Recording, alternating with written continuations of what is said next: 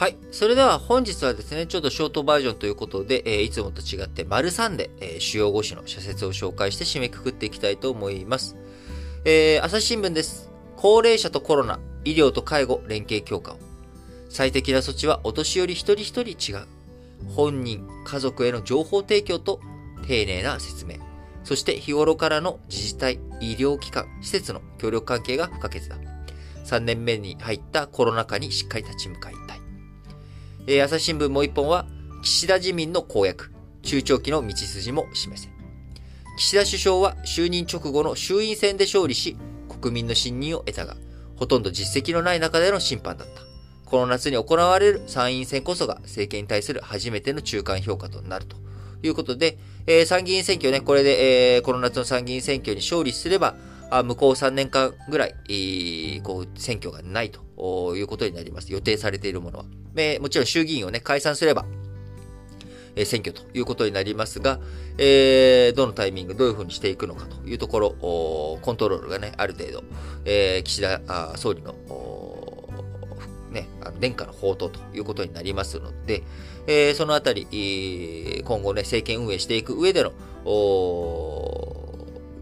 こう、なんでしょう。うまうまいこと自分がね、えー、コントロールできるということになっていくと。で、それをために参議院選挙、何が何でも勝たなきゃいけないということで、えー、ちょっとね、ばらまきめいたものとか、そういったものが行われているけれども、えー、中長期の道筋もね、しっかりと示せと、朝日新聞です。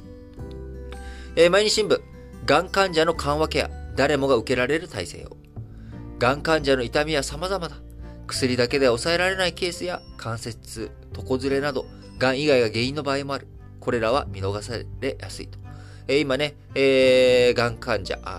人生でね、えー、2分の1の人ががんになり、えー、そして3分の1の人ががんで亡くなっているという状況。えー、こういったあ日本のね、国民病とも言えるがん、え、しっかりとね、痛みに悩む患者さんを減らすためにも、誰もが必要なケアを受けられる体制、実現できていくのが大切だと思います。え、毎日新聞もう一本は、あこちらもね、感染再拡大の話題ですね。えー、感染再拡大への対応、高リスクの人を重点的に。えー、今ね、どんどん経済を再開させていこうという機運高まっていますと。え、特に海外ではオミクロン株による重症者減ったことを受けて、行動制限の緩和が進んでいる中、日本でも同様の対応を求める声があります。えこうした声にも配慮して政府、旅行代金やイベントチケットの割引などを、えー、ゴールデンウィークのね、経済再開に向けていろいろと準備を進めているということですが、えー、毎日新聞。ただ、社会経済活動の促進ばかりに目を奪われてはならない。感染の再拡大が懸念される中で、アクセルを踏むことには慎重であるべきだと慎重論を唱えております。えー、産経新聞。キム・ヨジョン氏、核使用。中国、ロシアは北の暴走煽るな。米朝の非核化交渉が止まったまま、北朝鮮は核ミサイル戦力を増強させてきた。さらに、核実験やミサイル発射を重ねることは到底許されないということで、えー、キム・ヨジョン氏のね、えー、この前4日付の談話で、韓国軍が軍事的対決に踏み切れば、戦争初期に核兵器を使用すると明言し、韓国軍には全滅に近い悲惨な運命が待ち受けると威嚇したと。いうことですが、えー、北朝鮮ね、えー、4月15日、来週金曜日、えー、キム・イルソン主席の爆誕110周年いうことになりますけれども、えー、ここでね、ミサイル発射や核実験をするかもしれないというふうに今、我々、えー、緊張感が高まっているというところになります。えー、このね、えー、状況の中、中国とロシア、えー、北朝鮮、あの、先ほど丸2のところでも申し上げました通り、えー、国連のね、えー、人権理事会からあロシアを追放するという話に対して、えー、この3カ国は連携して、こう、それには反対だと、えー、いうふうに踏まえています。え、中国とロシア、あこちらのね、後ろ盾北朝鮮が好き勝手暴れているという構造あるわけですから、あ中国とロシアを含めた形でね、えー、北朝鮮の問題については取り組まなければいけない。えー、そこに対して日本はね、ロシアへの制裁をしているわけなので、えー、ロシアとの関係がよろしくない。アメリカも。え、そうすると、アメリカ、日本、え、韓国、この3カ国のとテーブルにロシアとかね、北朝鮮がついてくれないということになれば、中国に仲介を頼まざるを得ない。その中国もですね、えー、対決の姿勢、えー、強くなっていくということになると、えなかなかこの北東アジア、の安全保障、どういうふうに保っていくのがいいのか。自分たちがね、えー、核共有をしたりとか、敵基地攻撃能力を持ったりとか、そういったものも手段として必要なんですが、それが解決に必ずしもね、直結しないということ。そのあたりをしっかりと理解して、僕は、あの、中国といたずらに対決姿勢、ロシアといたずらに対決姿勢をただ煽るだけじゃなく、もちろんすべき制裁とか、すべき対応、言うべきことは言っていくっていうことをやりつつ、どう他のチャンネルもね、しっかりと保っていくのかというバランス。え外交っていうのはバランスなので、一気に、あの、どっちかに寄せすぎるっていうことは必ずしもいいことではないということだと思います。えー、みんながね、あの、こうすべきだって、えー、叫んでいるときに、そうじゃない意見をいかに排除しないのか。これがやっぱ多様性だと思いますし、えー、僕はロシアに対して、えー、神話的な発言をする人を攻撃するっていうこと、それはロシアのプーチン大統領とやってること一緒になってしまいます。えー、なので、えー、その人たちが言っていること、ロシアとね、仲良くしようぜって、ロシアの制裁なんてすべきじゃないと。日本国内で声を上げている人、その人たちの意見も一個一個丁寧に見ていきながら、批判するべき点、これは間違ってると思うぞというところについては適切に批判をしつつ、そういった声自体を、封じ込めるということがないようにね、気をつけなきゃいけないなと強く思っています。産経新聞、コロナ禍生活2年、ワクチン接種を最優先に。新型コロナウイルス対策で政府が初めて緊急事態宣言を発令したのは令和2年4月7日だった。抑制的な生活がもう2年も続いていることになる。普通の経済と社会を取り戻したいのは当然の願いであるということで、えー、今ね、また再び感染の再拡大という話になっていますけれども、えー、政府、何を最重点課題としていくのか、国民に何をお願いするのか、首相ね、明確な言葉で語っていってほしいなと思います。えー、読売新聞、防体法、えー、暴力団対策法、えー、30年。そうですね。1992年に施行されたわけですから、えー、水面下の活動に警戒緩めるな読売新聞。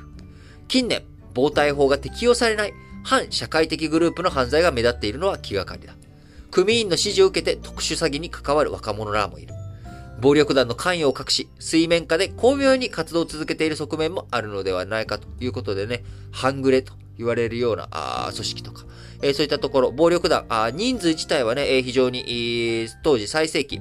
えー、9万人いたあ組員ら、えー、これがね、昨年末には2万4千人まで減少し、5000を超える組織が解散したと。いうことでね、えー、防体法の効果とか、えー、あの、反社会勢力のね、条例とか、あこういったものの影響で、えー、どんどん暴力団のこう、数とか、あ減ってきているけれども、え、見えないところにね、巧妙に隠れてしまっているっていう側面もあるんじゃないかということで、引き続き特殊詐欺の被害というものを増えております。えー、皆さんね、身に覚えのないものを支払う必要がないもの、えー、オレオレ詐欺、今いろんな形を変えてね、特殊詐欺されています。俺だよ、俺っていうような、あのー、そういった、えー、単純なやり方じゃない、どんどん巧妙化されていっておりますので、自分は騙されるはずがないというふうに思わず、えー、これちょっと大丈夫かしらと、常にね、えー、意識を、自分の資産を守る上で気をつけていっていただきたいなと思います。読売新聞もう一本は、対ロシア圧力強化、プーチン氏に誤り知らしめよ。すべての責任はプーチンロシア大統領にある。異論を許さない独裁体制では、戦況に関する正確な情報も側近からの的確な助言も上がってこないかもしれない。日経新聞、危機直視し温暖化ガス削減を。コスト削減に、コスト低減につながるイノベーションが欠かせない。日米欧などは途上国に対し、資金や技術面だけでなく、科学技術政策の立案など多様な支援を提供すべきだ。えー、最後、日経新聞、核政策を維持する米国の現実的な判断。核拡散防止条約 NPT は誠実に核軍縮交渉を進めるよう核保有国に義務付ける規定がある。日本は軍縮への取り組みを核保有国に粘り強く働きかけるべきだということで、はい。本日も皆さん、新聞解説ながら聞きをお聞きいただきありがとうございます。えー、今日はね、金曜日ですので、あのー、ラジ歴本体の方も配信日でなっております。えー、ラジ歴本体の方では、今日、えー、前回ね、えー、ちょっと取り上げました、あの、話の流れで出てきた徳川家持さん。えー、徳川幕府、江戸幕府の第14代将軍。えー、最後の将軍徳川慶喜の前の代ですけれども、えー、この徳川家持さん、えー、この人のね、あのー、人生、生涯、人柄について、えー、今日配信しておりますので、ぜひお聞きいただければと思います。幕末のね、激動期に生きた、えー、若くして亡くなってしまったあ徳川家持。えー、その人柄を慕う声、たくさん残っておりますので、ああ、こんな人がいたんだなということをね、知っていただけたら嬉しいです。はい。えー、今日はね、ちょっといつもと違って短めな感じで、えー、やらせていただきました。あのー、ちょこちょことね、ちょっと、ずっと配信を続けてきたので、最近疲れが溜まってしまっているので、えー、手を抜けると言ったらちょっと恐縮です。手を抜くというよりかはね、ちょっと、負担感を減らす。